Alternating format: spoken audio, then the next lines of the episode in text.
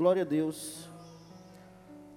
Convido os irmãos a abrirem vossas Bíblias no, na carta aos Hebreus, capítulo de número 10, versículo de número 36 até o versículo de número 39. Carta aos Hebreus, capítulo de número 10, versículo de número 36 ao versículo de número 39. O tema de hoje se chama Perseverar e Alcançar a Promessa. Repita comigo: perseverar e alcançar a promessa. Foi fraco, foi bem fraco. Mas nós vamos ficar forte. Hoje, depois do culto, você vai sair daqui forte, animado, feliz em nome de Jesus. Quem crê nisso, se é verdade, digam amém. amém. Glória a Deus. Perseverar, Perseverar. e alcançar, a promessa. Glória a Deus, diz a palavra do Senhor dessa forma: porque necessitais de perseverança, para que depois de haver desfeito a vontade de Deus, possais alcançar a promessa. A palavra de Deus, no versículo de número 7, 37, diz assim: Porque ainda um pouquinho, ou um poucochinho de tempo, e o que há de vir virá e não tardará. Mas o justo viverá da fé. E se ele recuar, a minha mão não tem prazer nele.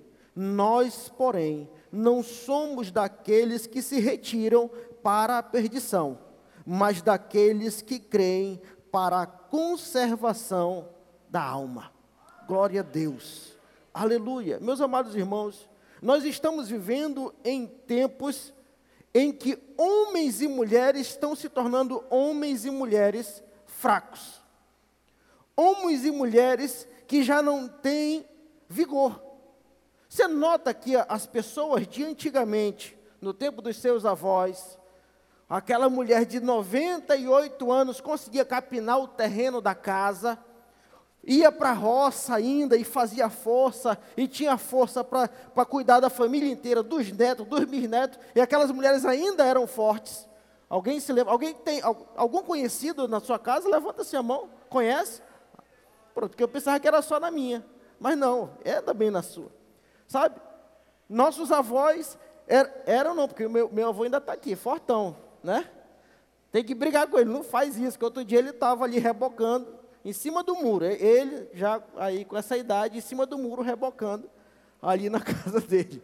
Então, os homens de antigamente eram homens mais vigorosos, eram homens mais fortes, porque eles estavam na labuta do dia a dia, do trabalho, diariamente. Eles não tinham tempo para ficar na frente de uma televisão, sentado, assistindo novela, videogame, é, assistindo filme. Não, eles não tinham tempo para isso. O, o tempo que eles tinham era para trabalhar. Então havia um vigor físico muito maior. Não estou reclamando de quem hoje faz isso, não estou reclamando, não. Só estou dizendo que naquela época, para justificar, para que você possa entender, naquela época, os homens eles eram mais vigorosos. Está ali o pai da missionária Janete, outro dia também recebi um vídeo dele em cima de uma árvore, cortando lá o galho da árvore. Já tem quantos anos, missionária? 79 anos. O velhinho está lá em cima, irmão, com, com, com o teçado na mão, e ó, vapo, vapo, vapo, e cortando as coisas. Se pedir hoje para um menino de 15 anos, ele não sabe cortar um galho de uma árvore. Estou falando alguma bobagem? Se pede para um menino capinar um terreno, varrer um quintal, não sabe. Porque as mãos dele são muito fininhas e não aguentam o serviço. Já não sabem mais trabalhar. É verdade, vai confirmando, eu gosto é assim. Vai, que daqui a pouco chega. Sabe? Hoje em dia, os adolescentes, os jovens, ai não, pastor, não posso trabalhar. Oxe, por quê? Ô oh, pastor, porque eu tenho um problema ali, eu tenho um problema. Se eu fizer força, eu desmaio. Eu já vi gente que se fizer força, ele desmaia. Eu acho isso impressionante. Mas agora também quero alertar para algo que havia na espiritualidade que hoje nós também estamos fracos. Hum, cadê? É verdade, diminuiu agora, eu só vi um. eu só ouvi um. E a palavra de Deus, irmãos, e o escritor aos Hebreus, vem nos alertar que nós precisamos perseverar. Sabe o que é, é, é ser perseverante? É, é persistir, é continuar, é se esforçar para estar, é conservar, é continuar seguindo, fazendo, trabalhando. E eu quero te dizer algo que eu acho muito interessante, porque eu não sei quem aqui já malhou, se deixou de malhar, mas eu já malhei pouco, né? Eu nunca consegui malhar mais do que dois meses, três meses, mas está ali meu tio, que ele malha há uns 15 anos, por isso que ele é fortão daquele jeito. E ele pode ser o exemplo do que eu estou falando hoje aqui. Se você faz algum tipo de exercício físico e você não continua, não persevera neste exercício físico, sabe o que acontece? Você começa, começa a ver resultado bem pouquinho, fraco. Primeira semana, né, tio, só dói. Você fica todo dolorido. Quem já foi na academia sabe, fica todo dolorido. Você no outro dia não consegue andar. Você, Ai, meu Deus, né? É difícil. No começo é assim. O começo sempre é difícil. Mas depois de você estar no terceiro mês, no quarto mês, então, você começa a notar que os músculos começaram a ter aquela hipertrofia. É esse o nome, tio? É, rapaz, eu estou bom nesse negócio. Hipertrofia. Então, o músculo começa a se fortalecer. Agora, os músculos começam a apresentar uma melhora gradativa conforme você persevera, conforme você está focado, conforme você continua se exercitando para tal objetivo. Por isso mesmo, tem gente que tem aquela, aquele corpão, sabe? O cabo é forte, o cabo é musculoso. Por quê? Porque ele está há muitos anos treinando determinado tipo de exercício, treinando o seu corpo para resistir a todo tipo de situação. Nós, e trazendo isso para nós que somos crentes, a palavra de Deus diz que para pouco tem proveito o exercício físico, mas o espiritual este para muito tem proveito. E nós não somos, a palavra de Deus está dizendo aqui, que porque necessitais de perseverança, para depois de haver desfeito a vontade de Deus, possais alcançar a promessa. Nos dias de hoje, pastor Cláudio, nós somos uma, uma, uma, um tipo, tipo de, de geração que é imediatista, que queremos tudo agora. É ou não é assim? Se eu dobro o joelho, Deus tem que falar comigo agora. Porque se Ele não falar comigo, eu me desvio. Se eu faço jejum e Deus não fizer, ah, não, que é isso, Deus? Como é que pode? Eu fiz jejum, eu orei, eu me consagrei, por que tu não está fazendo nada? Você está só começando, amigo. Teu primeiro exercício e tu já está reclamando? Sabe o que é isso? São as dores que começam a aparecer. Está apenas iniciando. Você está apenas na primeira semana. Você está apenas no primeiro momento. E já está aparecendo dor. De fato vai doer. Mas a gente quer todo o resultado de que um homem que dura 5, 10, 20 anos, se exercitando espiritualmente, a gente quer em uma única semana. E a gente olha para os pastores, homens renomados de todo o Brasil, de todo o mundo, e a gente diz: nossa, como eu queria ser como aquele homem, como eu queria ter o poder, a intimidade que ele tem com Deus. Exercício. Você sabe quanto tempo ele passou na academia de Cristo? Você sabe quanto tempo ele passou se exercitando, sofrendo, chorando, doendo, no outro dia não consegue nem andar mas ele estava se exercitando na presença de um único Deus que é todo-poderoso.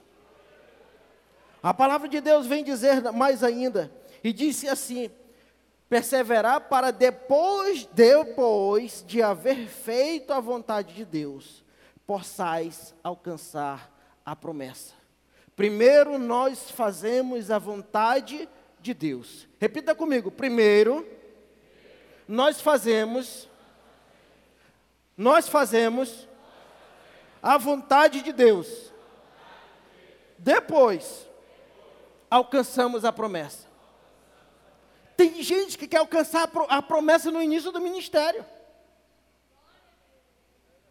Tem gente que começou como diácono e já quer ser o bambambam. Bam, bam. Tem gente que agora quer evangelista local, pastor, e já se acha um grandão. Tem gente que está iniciando agora e não aguenta uma repreensão. Não, porque que é isso? Falar comigo. Ah. Ei, amigo, cumpre primeiro a tua missão, depois alcança a promessa. É assim. Nós não podemos querer alcançar a promessa, as promessas que Deus tem para nós, se antes nós não estivermos trabalhando para Ele. Ou trabalhamos para o Senhor, ou não alcançamos a promessa. Porque a promessa só será validada se tu já estiveres no caminho do, da promessa. Como alcançar uma promessa se ela não vai ser de benefício para toda a obra do Senhor? Ou tu acha que tu sendo abençoado, tu pode ficar com a tua bênção parada? Não, não é assim. Não é assim que funcionam as coisas. No lado espiritual, quando você recebe a tua bênção, você se torna abençoador. Não pode apenas querer, ah, não, porque se eu recebo agora, aí não, agora parou, é tudo, tudo meu. Não. É por isso mesmo que a palavra do Senhor vem dizer que primeiro, depois de haver desfeito a vontade de Deus, possais alcançar a promessa. A nossa vida como crente, como cristão, como servo do Senhor, tem início, mas não tem fim. E do início nós começamos a crescer, e para a eternidade nos aperfeiçoaremos com Deus. E não para a eternidade somente, mas pela eternidade com Cristo. Porque Cristo é infinito em sua glória, em sua grandeza, em seu poder, em tudo. E quando nós estivermos frente a frente com Deus e alcançarmos o céu de glória, então aí sim dá-se-á o início de nós começarmos a conhecer a Cristo e a crescermos com Cristo. Mas aqui na terra, nós estamos nos preparando para isso. Ou nós nos esforçamos, ou nós trabalhamos, ou nós iniciamos um trabalho focado em crescimento e em perseverança diante de Deus, ou não alcançaremos as nossas promessas. Mas a palavra do Senhor vem dizer no versículo de número 38, e aqui está, irmãos, o segredo para ser alguém perseverante mas o justo viverá da fé. Repita comigo, mas o justo viverá da fé. Ora, o segredo para se manter perseverante é crer naquele que prometeu. Se nós não cremos na promessa divina, como alcançaremos uma promessa que nós não cremos? Você está entendendo? Nós temos que viver, o justo viverá da fé. E se ele recuar, minha alma não tem prazer nele. Eu quero que você hoje entenda uma coisa. Pode estar difícil como for. Pode estar pesado o fardo como estiver. Pode estar doendo como estiver. Você, inclusive, pode não estar mais conseguindo caminhar. Deus não tem prazer naquele que é covarde. Talvez você esteja pensando em dizer, pastor, a partir do final do ano eu vou desistir. A minha caminhada com Cristo já não está mais valendo a pena porque está pesada demais para mim. Eu quero te dizer, meu amado irmão, minha amada irmã, que todos, todos, todos os grandes homens da palavra de Deus passaram por momentos difíceis. E que todos estes homens tinham duas coisas, pelo menos, em comum. que eu posso encontrar na palavra de Deus. A primeira é fé. E a segunda é perseverança na promessa que Deus havia dado para cada um deles. Se você observar no, no capítulo de número 11, a palavra de Deus vem dizendo assim: a ora, a fé é o firme fundamento das coisas que se esperam e a prova das coisas que não se veem.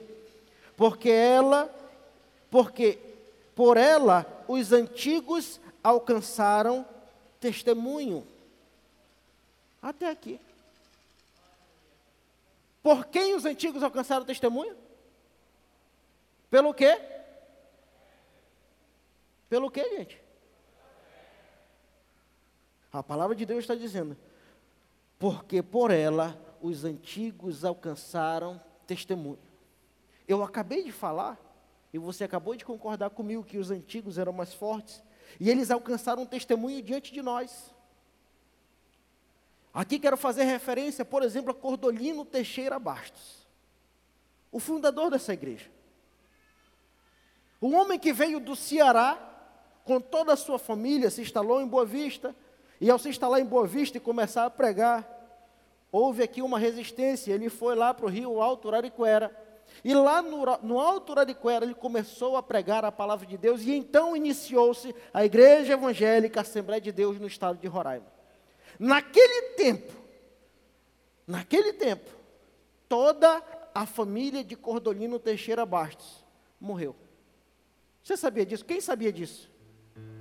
Pronto toda a família dele morreu. Isso, irmão, não estou indo longe, não, estou bem pertinho aqui, estou indo só aqui. Tem só 105 anos isso. Mas toda a família deste missionário, deste grande homem, morreu. E se Cordolino tivesse desistido naquele momento? E se Cordolino tivesse dito: Ora, Deus, eu vim aqui para fazer a tua obra. Eu fui chamado para fazer este trabalho. Foi tu que me trouxe para cá. Tu me prometeu. E naquele momento, então, o Cordonino disse: Não, vou pegar o barco, perdi toda a minha família. Isso aqui não pode ser coisa de Deus.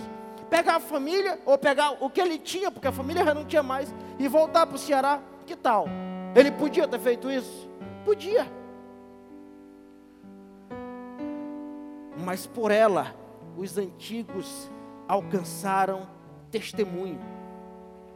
E este testemunho de Cordolino Teixeira Bastos hoje ecoa dentro da Assembleia de Deus durante 105 anos. Se não fosse pelo trabalho daquele grande homem de Deus, hoje nós não estaríamos aqui. Onde estaríamos nós? Se não tivesse sido um homem corajoso, a ponto de perder a sua família inteira mas ganhar mais de 35, 55 mil almas para Jesus. Chegando lá no céu, eu fico imaginando o Cordolino Teixeira Bastos recepcionando só a Assembleia de Deus do estado de Roraima. Pai do Senhor, meu irmão, seja bem-vindo. Ô, meu irmão, Pai do Senhor, Pai do Senhor, Pai do Senhor. Eu acho que o braço dele vai cansar, porque são 55 mil pessoas hoje. Daqui mais 10 anos nós temos 75. Daqui mais 15 anos nós temos 150 mil pessoas da Igreja Evangélica Assembleia de Deus, e eu creio nisso, em nome de Jesus. E eu quero dizer que eu creio porque eu confio que vocês também não desistirão, assim como eu não vou desistir de pregar, de fazer, de orar, de jejuar, de estar na presença do Senhor. Aleluia! Você está entendendo? Isso eu estou trazendo só 105 anos. Mas o escritor dos Hebreus fala comecei a cansar. Aleluia. Ele fala de Abel. Ele fala de Enoque. Ele fala de Noé, fala de Abraão. Fala aqui dos patriarcas, de Moisés. Fala de Raabe. Fala de tantas outras pessoas. Imagina se Abraão tivesse dito: Ah, Deus, tu quer, quer que eu sacrifique meu filho? Meu filho. Abraão prepara todo o holocausto, todo o sacrifício, todo o altar. Traz o filho para o holocausto. E o filho pergunta, porque está escrito na palavra de Deus: o filho pergunta, papai, e o cordeiro? Onde está o cordeiro? Você já se colocou no lugar de Abraão? Ei, ninguém está te pedindo nada hoje. O que estão te pedindo? Alguém já pediu a tua família? Deus já tocou na tua saúde para você fazer a obra? Já, né? Por isso que está aqui. O que, que Deus está te pedindo? Deus não está te pedindo nada. Só está dizendo, ei, vem fazer, vem, vem, vem.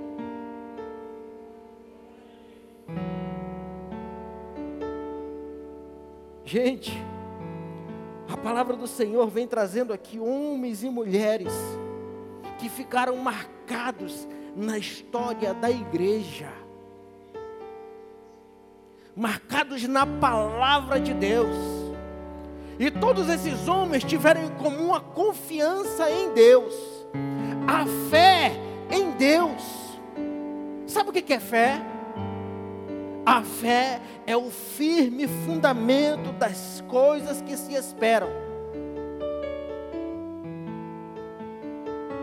É a certeza, é a certeza das coisas que não se veem, ou a prova das coisas que não se veem.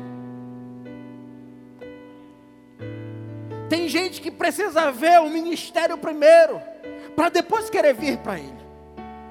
Tem gente que precisa dizer, não, pastor, eu não vou, eu não vou liderar essa congregação, porque é muito pequena para o tamanho da promessa que Deus tem para a minha vida. Eu pregar para cinco pessoas, estou acostumado a pregar para mil. Eu ter que discipular? Não, pastor.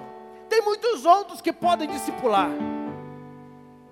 Eu que estou acostumado a fazer isso, aquilo, outro, me apresentar em grandes multidões. Não. Meu negócio é pregar para muita gente, para pouca não. Não, não preciso. Meu ministério é maior. Calma.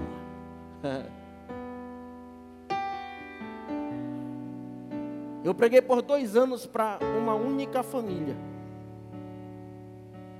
Está aqui minha esposa que pode confirmar, e Deus que assim como eu prego aqui, eu pregava para eles. Terminava de pregar, eu estava cansado, estava suado e com a, garganta doendo.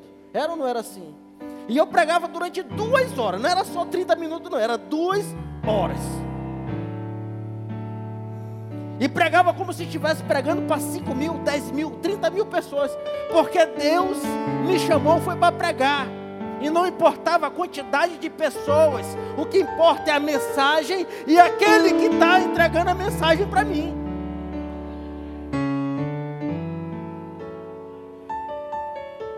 A palavra de Deus ainda diz, em 2 Timóteo, capítulo de número 2, abra sua Bíblia, eu gostei, eu estava esperando, Deus, eu preciso que tu confirme a mensagem hoje. E o pastor Cláudio veio e abriu a Bíblia, e quando ele abriu, ele disse: É o texto, exatamente o texto que eu queria. Então, esse Jesus, obrigado. Fico tão feliz, irmãos, quando Deus confirma assim a mensagem. 2 Timóteo, capítulo de número 2, versículo de número 4. Aliás, versículo de número 1 ainda. Tu, pois, meu filho, fortifica-te na graça que há em Cristo Jesus. Tem gente, sabe, Marcelo? Que quer se fortificar em tudo quanto é coisa. Ele se fortalece na hermenêutica, né? Ele faz cursinho para falar melhor. Não está errado, não. Não está errado. Estou falando assim, não está nada errado. Se fortalece nas redes sociais, se fortalece nisso, se fortalece naquilo outro. Mas no que é importante, não está se fortalecendo. Porque o que é importante é primeiro você se fortalecer em Cristo. Porque quando estamos em Cristo, aí, meu irmão, nada mais interessa. Tudo que você fizer vai dar certo. Aí sim você pode fazer curso para falar melhor, você usa técnica para pregar melhor, você, mas estando com Cristo, sem Cristo nada disso funciona. Nada. E o apóstolo, o apóstolo Paulo vem dizendo: E o que de mim, entre muitas testemunhas, ouviste, confia a homens fiéis que sejam idôneos para também ensinarem aos outros. Sofre, repete comigo a palavra sofre tem gente que não quer mais sofrer, o evangelista Jacques. Não, sofrer? Pastor, não quero mais sofrer, pastor. Por amor do evangelho. Não, sofrer? Hum. Tem crente que não quer mais sofrer, gente. Sofrer, pastor? É. Sofre comigo as aflições como bom soldado de Cristo.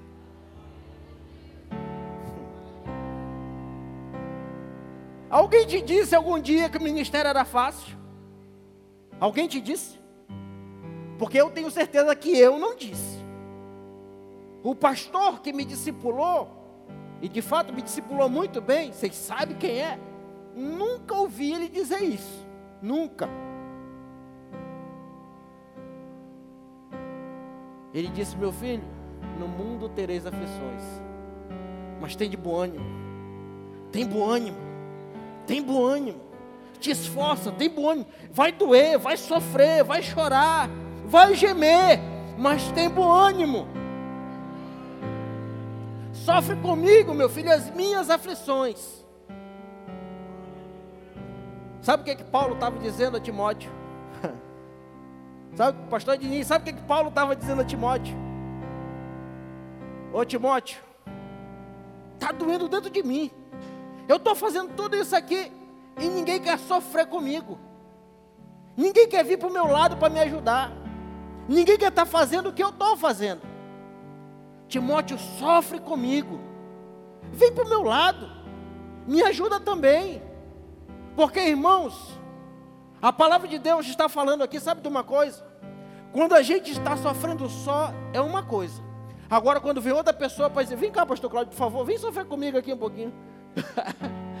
quando vem outra pessoa e abraça e diz assim, ei, eu estou contigo. Dou o que doer. Eu vou sofrer junto contigo. O que, que é para a gente enfrentar? Eu vou estar junto contigo. Vem. Pode vir. Pode juntar uma turma de 100, de 200. Eu e o pastor Cláudio, nós vamos vencer tudinho, só nós dois. Paulo está dizendo isso. Ei, sofre comigo. Sabe o que acontece? O pastor Cláudio podia estar triste, podia estar desanimado, podia estar chorando, mas quando chega outro, aí ele se fortalece. Diz, Opa, agora sim, agora, agora eu tenho ajuda. Entendeu? Agora tem alguém aqui, ó, aqui, ó, cordão de três dobras, se lembra? Não quebra com pode vir, vem, vem, nós vamos sair aqui, hum, entendeu? Pode vir. Porque ele vai, agora ele vai se animar, ele vai crescer. O apóstolo Paulo estava dizendo isso, Timóteo, sofre comigo as aflições. Obrigado, pastor. Você está entendendo? Amém. Glória a Deus. Ainda a palavra do Senhor vem e diz assim: Ninguém que milita se embaraça com o negócio desta vida, a fim de agradar aquele que o alistou para a guerra. Aí sabe o que está acontecendo, pastor Isaac? quem está no ministério, quem está fazendo a obra do Senhor, eles têm se dedicado a outras coisas. E eu acho até normal, eu acho natural. Sem problema nenhum. Desde que as coisas não te embaraçem, não te impeçam de fazer a obra de Deus. As outras coisas não podem te impedir de fazer aquilo que Deus te chamou para fazer. Simples. Sabe por quê? É muito fácil entender isso para mim. Traz outro aqui, outro lencinho, por favor. É só nós pensarmos em uma balança. Pensa numa balança. E você coloca aqui vida, nossa vida, nossos afazeres, nossas coisas, nossos planos, nossos futuros. Né? A gente não pensa isso? Aí você coloca na balança. Pá, Vida terrena. O que Deus te propõe é vida eterna. O que, que pesa mais para você? Você está entendendo? Você está se embaraçando com coisas terrenas. Deus está dizendo: Eu tenho coisas eternas para te dar. Fica se preocupando com isso, não, amigo. Minha irmã, se preocupe com o que é terreno, não. A Bíblia diz: Você está preocupado? A Bíblia diz assim: Nunca vi um justo desamparado, nem a sua descendência mendigar o pão.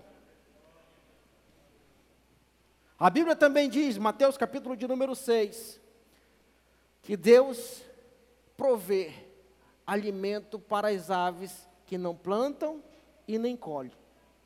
Que Deus provê roupa ao lírio do campo, que de manhã é, é, é, é, floresce, e que à noite ou ao entardecer é jogado ao fogo. E que nem Salomão se vestiu como o lírio do campo. Você não é mais importante do que as aves do céu, do que o lírio dos campos? Sim. Então te preocupa com o que de fato é importante, a tua vida eterna com Deus. Porque os frutos desta vida nós alcançaremos na eternidade. Agora lembra de uma coisa também. Deus não é injusto para com aqueles que trabalham e militam na sua obra. E tudo o que você fizer aqui nesta terra, a palavra de Deus diz que cem vezes mais aqui e mais a eternidade.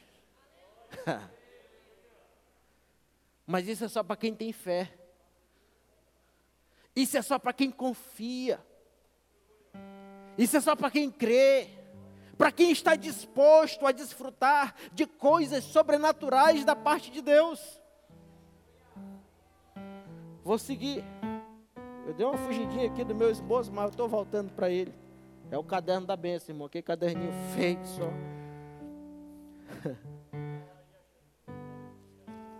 E aí o, o, o, apóstolo Paulo vem, irmãos, e diz desta forma assim, capítulo de número, 2 Timóteo, capítulo de número 1, versículo de número 5, diz assim, trazendo à memória a fé não fingida que há em ti. E tem muita gente que está na igreja, irmãos, que tem uma fé fingida, que é uma coisa. Pode trazer água, por favor. Está na igreja, ele adora o Senhor, ele exalta o Senhor, ele trabalha, ele se esforça. Mas na hora do aperto, ele pula fora. Na hora da cobrança, ele rasga, a irmã está sorrindo ali. Na hora que Deus começa, aí o cabo, sabe o que é a fé não fingida? Fé não fingida é aquela que está em Hebreus, é aquela que tem a firme certeza das coisas que se esperam. Fé não fingida é isso. E a prova das coisas que não se veem. Pode estar todo mundo arrebentado. Pode estar todas as circunstâncias contra você. Se você tem uma fé não fingida, você tem a certeza de que Deus irá te ajudar. E que não importa se o diabo se levantou, se a Maria Teresa fez alguma coisa, se alguém fez macumba, trabalho, o que for, não importa, porque eu tenho Deus e confio nele. Aí tem gente que chega, não sei na sua congregação, mas quando eu liderar a congregação, pastor, pelo amor de Deus, que foi, minha irmã? Já me assustava, pastor, vou até falar baixo. Deixaram um trabalho na frente da minha casa. O sangue de Jesus. Ó, oh, pastor, toda arrupiada aqui. Eu disse, e aí, irmã? E aí? Pastor, Senhor não tem medo, não. Disse, minha irmã, se eu passar na frente, eu passo um carro por cima, dou uma bicuda. Não quero nem saber. Problema de quem fez, irmão.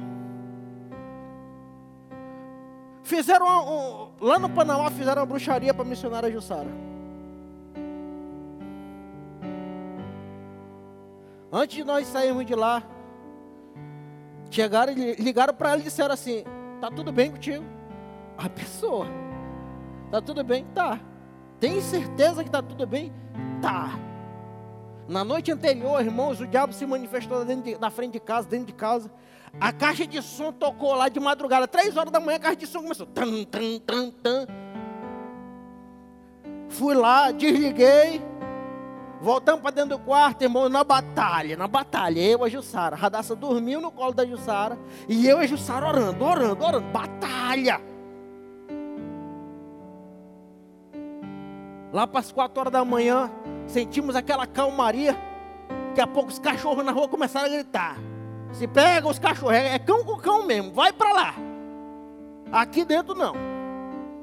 Alarme do vizinho tocou, foi um, um piseiro, irmão, na rua. E eu lá dentro de casa já estava em paz. Aí no outro dia a pessoa liga: E aí, tá tudo bem com vocês? Poxa, tá, normal. Tudo bem. Tá tudo bem. Eu fui lá na casa da senhora e disse assim: Deixa eu dizer um negócio. Tudo que fizeram contra mim ou contra minha esposa não vai pegar. Mas eu, porque eu conheço meu Deus. E a palavra de Deus diz que Ele nos guarda, Ele nos protege de todo mal. E que os, Ele coloca os anjos dele para acampar ao nosso redor, para nos guardar e nos proteger. Agora eu também conheço o teu Deus. E quando ele não consegue fazer o que ele tentou fazer comigo, ele volta para cobrar de alguém. Saímos de lá, a senhora estava com um tumor do tamanho de um trem na perna. E eu disse para ela: Olha, eu te perdoo, está perdoado. Mas é bom você se reconciliar com Cristo.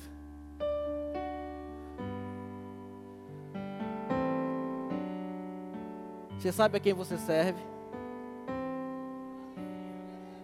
Fé não fingida. Tá doendo, irmão? Tá machucando? Tá, tá, não tem problema não eu continuo servindo a meu Deus. Eu tenho fé que Ele vai me tirar da prova. Por esse motivo te lembro que despertes o dom de Deus que existe em ti pela imposição das minhas mãos. Aí tem gente que está brincando, sabe, pastor Início? Acaba tá, não, preciso mais orar, sabe, tá, tá, tá tão bom. E eu quero te dizer, irmão, que você não está tendo batalha espiritual, está vivendo tudo muito bem, muito tranquilo. Pode ser que você esteja nem perturbando o diabo, né? Você já pensou nisso? Porque ele se levanta com quem trabalha. Trabalha para ver. Faz alguma coisa para Deus, para tu ver o que, que acontece. Aí o bicho fica doido, ele fica zangado, irmão. Esperneia para um lado, esperneia para o outro, zanga fala alto, grita. E eu fico olhando, te repreendo em nome de Jesus. Porque Ele não pode nos afligir, não pode nos tocar. Você crê nisso? Por esse motivo te lembro que despertes o dom que há em ti. Você tem despertado, irmãos? Essa responsabilidade não é do pastor. Essa responsabilidade não é minha. Eu tenho responsabilidade de despertar o dom que há em mim. Você desperta o dom de Deus que há em você. Porque dom é para ser usado. E se não é usado, ele é enterrado. E aí você perde o dom que Deus te deu. Por isso, desperta o dom de Deus na tua vida. Se teu dom é pregar, pois prega. Ah, mas eu preciso de púlpito. Não, você precisa de ouvintes. E se não tiver nenhum, prega do mesmo jeito que alguém vai parar para te ouvir.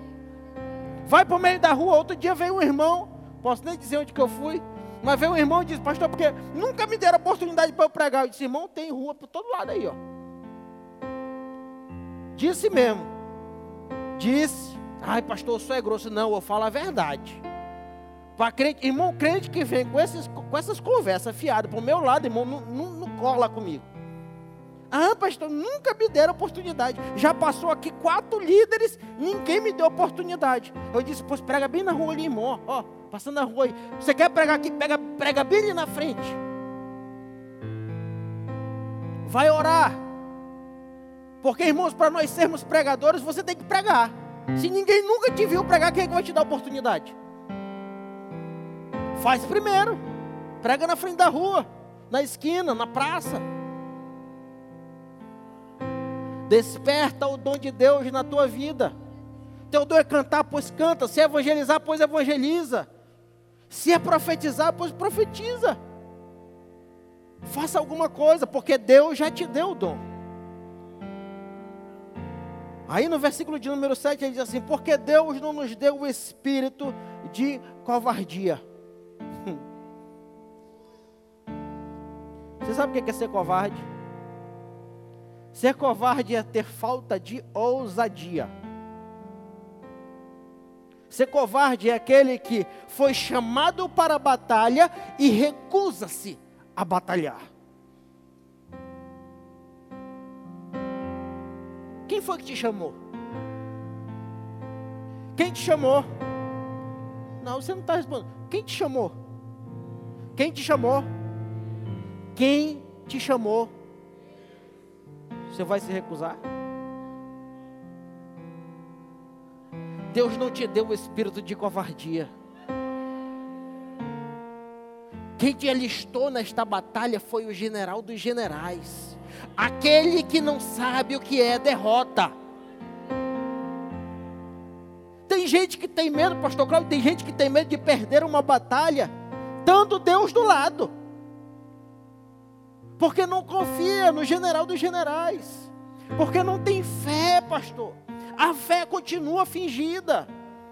Mal sabe ele que Deus nunca perdeu uma batalha. E que se você foi alistado pelo general dos generais, pois então vai para frente, amigo. Te coloca, te posiciona. Diz rapaz, eu posso não ter nada aqui. Faz como Davi, pode ter um gigante aqui, falando alto, gritando, afrontando. Aí todo o exército está lá, escondido. Golias dava um passo, o exército dava um passo para trás. Golias dava um passo para frente, o exército de Israel dava um passo para trás. Você não é dos que retrocedem. Você é dos que caminham para frente.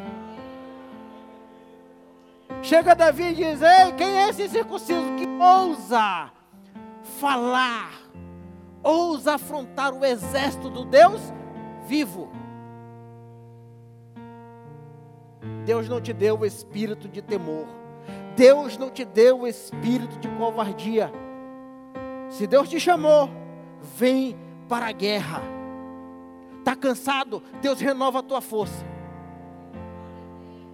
Está com sede? Ele é água viva. Está perdido? Ele endireita os teus caminhos. Aleluia. Voltando para Hebreus, por favor. Já estou terminando, irmão. Hebreus capítulo de número 11. Versículo de número 32 diz dessa forma: E que mais direi? Faltar-me-ia tempo contando de Gideão e de Baraque, e de Sansão, e de Jefité, e de Davi, e de Samuel e dos profetas. Sabe o que ele está dizendo? É igual eu vou falar agora aqui. Me falta tempo para falar do amor de Cristo.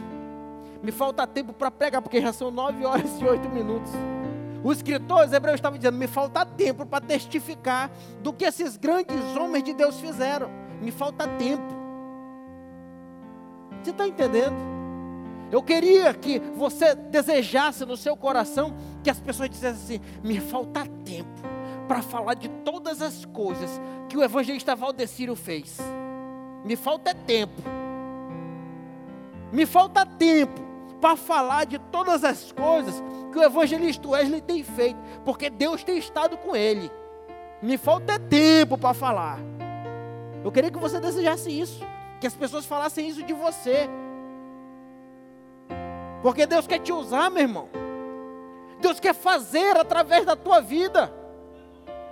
Deus, Deus ele quer só que você se posicione. Que se você se coloca à disposição e que creia, que tenha fé nele. Versículo de número 33 diz assim: Os quais pela fé venceram, observa só, observa só, venceram reinos, praticaram justiça, alcançaram promessas, fecharam as bocas dos leões, apagaram a força do fogo, es, escaparam a, do fio da espada, da fraqueza tiraram forças, na batalha e se esforçaram, puseram em fuga os exércitos dos estranhos. Que tal? Você não se vê nisso, não? Você não se vê nessa história bem aqui, não? Porque eu me vejo. Ah, pastor, você está se achando muito. Não. É porque eu estou tentando, irmãos, fazer a diferença. Eu estou tentando ser daqueles que não retrocedem. E eu continuo dizendo, como Paulo disse: Eu me gasto e me deixarei gastar. Tem gente que, ai, minha unha. Ai, pastor, ai, pastor. Ô, oh, meu irmão, ô, oh, minha. Vamos fazer. Não espera pelo pastor, não. Na tua congregação tem gente que está esperando por ti? Diz para mim, tem alguém que fica esperando você dar uma ordem? Só faz se você disser. É ou não é? Tem ou não tem? Tem. Então leva essa palavra para eles também. Diz lá para ele, irmão, não precisa eu dizer nada não, já está tudo aqui, ó, escrito aqui, ó, faz por ti. Faz porque Deus te chamou, porque Deus te escolheu, porque Deus te capacitou, faz, faz tu. Está entendendo? Hebreus capítulo de número 12. Portanto, versículo de número 1. Nós também, e aqui o escritor está se incluindo. E eu também. Porque nós, portanto, nós também, pois que estamos rodeados de uma grande nuvem de testemunhas. Bem aqui eu preciso explicar. Olha para o teu lado aí. Olha para alguém, olha para alguém. Olha, olha. Olha aí, pastor Noque. Olha para o camarada que está lhe olhando aí, o cara bonito. Essa careca dele brilhosa aí. Né? Olha para o lado, olha para o lado. Você está rodeado de testemunhas. Hoje.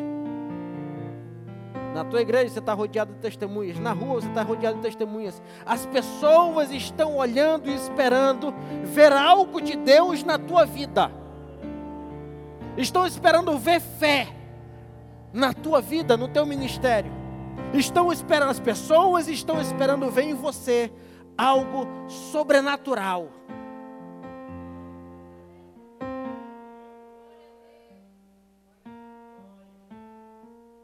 Que as pessoas têm visto em você?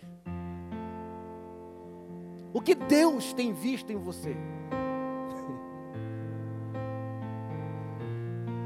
Mas também esse texto aqui está se referindo às grandes testemunhas, ou a multidão de testemunha, relatada no capítulo de número 11. Todos os heróis da fé são as testemunhas, e grandes testemunhas, do agir de Deus na vida deles. E hoje, talvez de lá do céu estejam vendo como nós temos agido diante de Deus aqui na terra. Nós somos rodeados de grande testemunha. E no capítulo de número, no versículo de número 2, ou no, no, no, capítulo ainda, no versículo de número 1 um ainda diz assim: Deixemos todo embaraço. Mais uma vez, aquilo que te atrapalha, amigo, Está te atrapalhando de fazer a obra? Afasta. Está te atrapalhando de estar na presença de Deus? Afasta. Está te atrapalhando de te, manhã, te manter numa comunhão? Te afasta. Deixa todo o embaraço. Porque nem todo embaraço é pecado. Está dizendo aqui. Deixa todo embaraço e o pecado. Quem é professor de português aqui entende o que eu estou dizendo. Aqui, esse E está trazendo uma adição de alguma coisa. É isso, pastor? Tem algum professor de português aqui? Posso estar errado.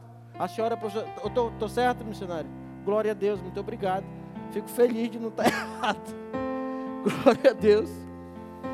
Esse E, deixando todo o embaraço, é o pecado. Nem todo embaraço é pecado, mas todo pecado é pecado.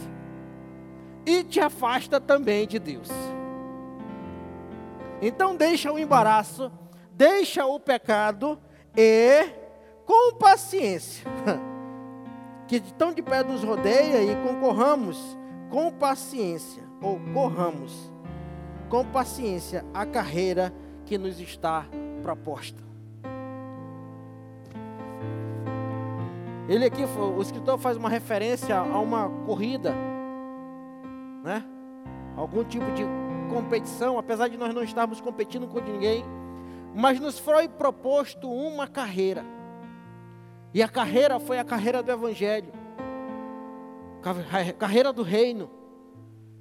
E quem nos alistou nessa carreira foi o próprio Jesus Cristo. Pois então, irmãos, corramos para correr a carreira, não é caminhando, não é sentado, não é dormindo, não é descansando, não é conversando, é correndo. Deus tem pressa na tua vida. Deus tem pressa no que Ele tem para fazer na tua vida. Ei, Jesus Cristo está voltando. Ele está voltando, Ele tem pressa no que você tem que fazer. Ele tem pressa. Te dispõe tira do embaraço, tira o pecado, corre com paciência a carreira que te foi proposta.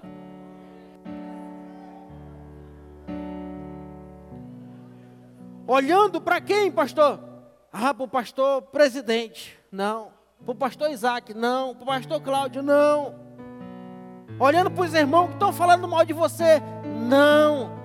Olhando para as pessoas que não gostam de você, não. Olha para quem, pastor? Para aqueles que estão pecando na igreja e ainda assim continuam com o cargo. Não! Porque isso não te interessa. Isso não te leva ao céu. Pode até te machucar, pode até você ficar desestimulado, mas a palavra de Deus está dizendo: olhando para Cristo. Sabe por que tem muita gente que é desviado? Sabe por que muita gente sai da igreja? Porque fica olhando para a gente. Porque fico olhando para vocês, fico olhando para mim. Ei, eu sou errado. Eu sou pecador. Você também é. Por isso mesmo, o escritor está dizendo, olhando para Jesus, autor e consumador da fé. Olha para mim não. Olha para o alto. Olha para Ele. Se você olhar para Ele, você vai conseguir vencer. Autor e consumador da fé, o qual, pelo gozo que lhe estava proposto, suportou a cruz, desprezando a afronta, e assentou-se à destra do trono de Deus. Considerai, pois, aquele que suportou tais contradições dos pecadores contra si mesmo, para que não enfraqueçais desfalecendo em vós, em vossos ânimos. O que, que o, o escritor está querendo dizer?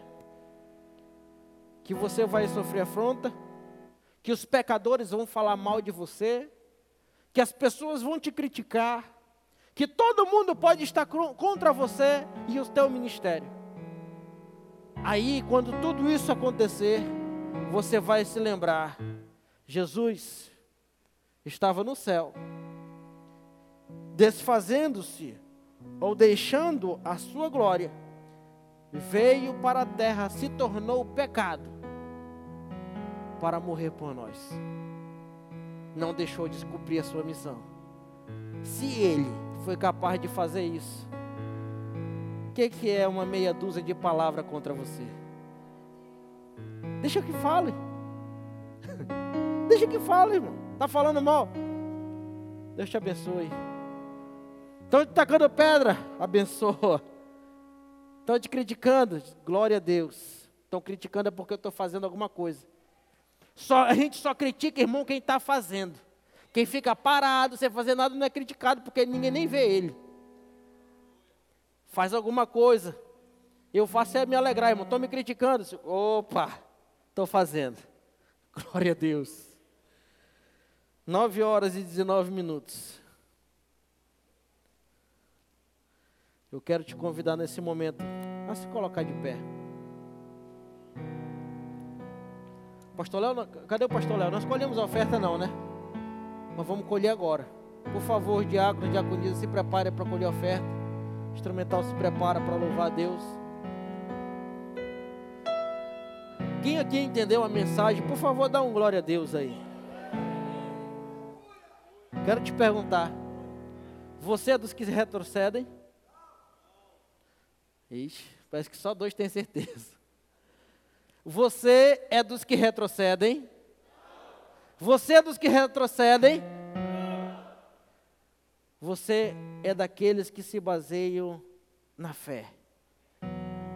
E se você se baseia na fé, você é vencedor. Se você tem fé, você é vencedor. Se você tem fé, você é um guerreiro, conquistador. Você não vai se deixar se abater. Tem alguém aqui que precisa de oração?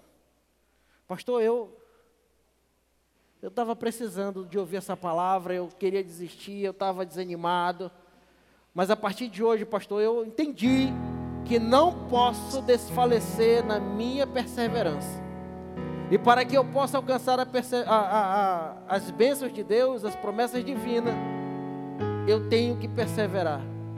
Por favor, feche teus olhos comigo e oremos em nome de Jesus. Senhor Jesus, meu Deus, meu Pai. Obrigado, Senhor, por tua presença. Obrigado, Senhor, por tua palavra. Obrigado, Senhor, porque nessa noite, meu Deus, tu falou conosco e aos nossos corações. Te peço, Senhor, dá-nos fé, papai.